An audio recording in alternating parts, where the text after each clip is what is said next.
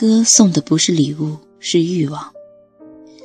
礼物送的傻，会让双方陷入尴尬；礼物送的巧，会让他不能自拔。送礼也是有前条和后条的。有了第一次，他开始送他礼物，这本来没什么，且看他如何演绎。他坐在椅子上，他说。送你一个礼物，说着把礼物远远地放在一旁。他很诧异，为什么不递给我？他说：“我喜欢看你动。”他笑了，站起身走到他身旁，是一块坤表，非常漂亮。他坐在他怀里，把表戴上，爱不释手。这时候。绝大多数男士会就着女人的性味，把这块表的来龙去脉说上几句，但是他却直接另起一行：每天十二点，你会不会看着这表，想着我摸你的样子？你会为我这么做吗？他看着他，艰难地说：“是的。”设想一下。他此时的神情。礼物不是重要的，重要的是进一步锁定性的外延。他要占据他的身体，更要占据他的想象。当然，接下来一场戏就是他一个人躲在单位的放映室，一边看绘画的幻灯片，一边自慰的著名桥段。如果你恰巧也有一个新近交往的女友，如果你恰巧也想买块表讨她欢心，那么建议你不妨借鉴一下约翰的台词，观察一下他接下来会有什么化学反应。一生只为这一回。很多男人误以为，女人把身体交付给你了。就是把性交付给你了。其实，女人有一道心里的堤坝，她也许一生睡在你身旁，你对于她的身体熟悉到如同左手摸右手，但是这条堤坝小心翼翼维和着的那一片情欲的堰塞湖，却始终沉睡在她身体里面，终其一生与你。缘见一面，而一旦调动起来，那一次就是翻江倒海，水墨金山。对于那一次决堤之后的样子，会是两个人一生难忘的体验。你从此关于性的记忆被定格于此，它是某种巨大的狂喜和感伤，无法克制，无法模仿，无法超越。也无法重现，那是谁也无法触及到的秘密，只在两个人彼此。约翰是一个手法娴熟的情人，他要把它彻底打开，他的手段是带着他进行一场场性的冒险。他与他在厨房上演食欲色的大战，他带他出入。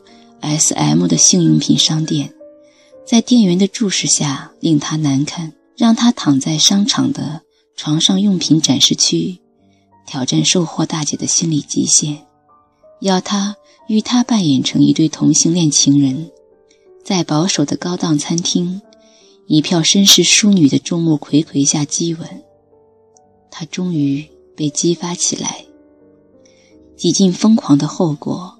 是招惹了流氓团伙以及一场混战，接下来就是这场在网上广为流传的取名为“激情水帘洞”的两个人的尸身肉搏。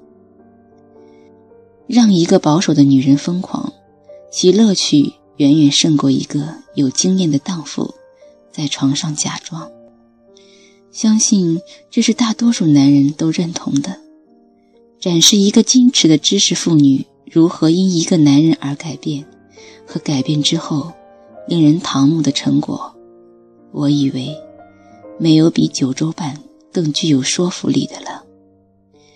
不能错过的还有接下来脱衣舞一场，顺便再膜拜一下影史上最活色生香的身体叙事。那样一种热烈而湿润的气息，那样一种柔软而霸道的呈现，那样的金贝心格，去看吧。好的电影，它的好讲不出来，只有去看，看过了自然懂得。情色电影更是如此。性的诱人之处在于可以高潮迭起。性的可怕之处，在于没有回头路。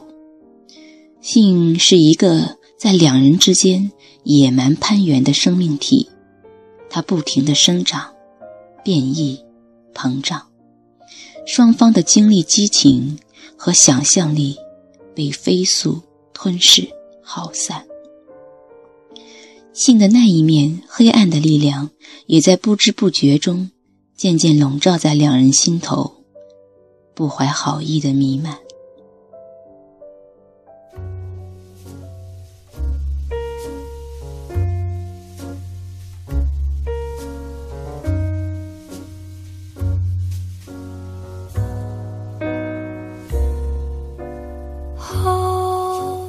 Close and hold me fast. The magic spell you cast. This is lovey and rose. When you kiss me, heaven sighs, and though I close my eyes, I see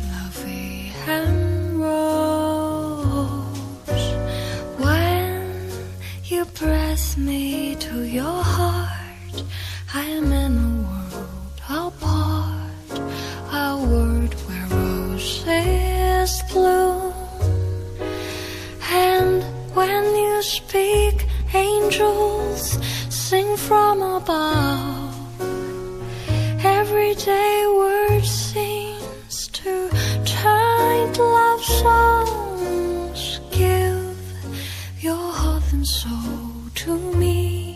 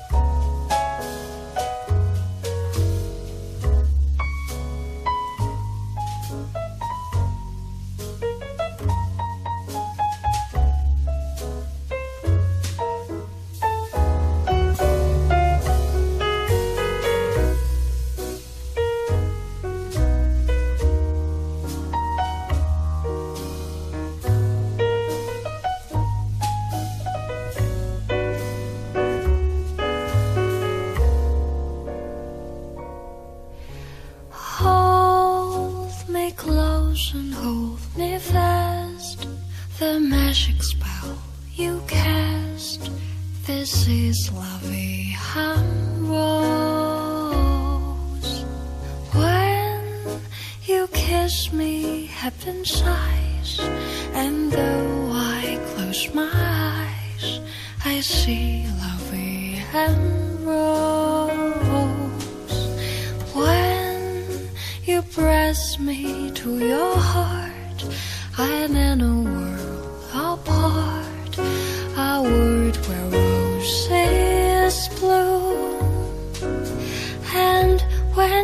speak, angels sing from above. Everyday word seems to to love songs. Give your heart and soul to me, and life will always be lovey.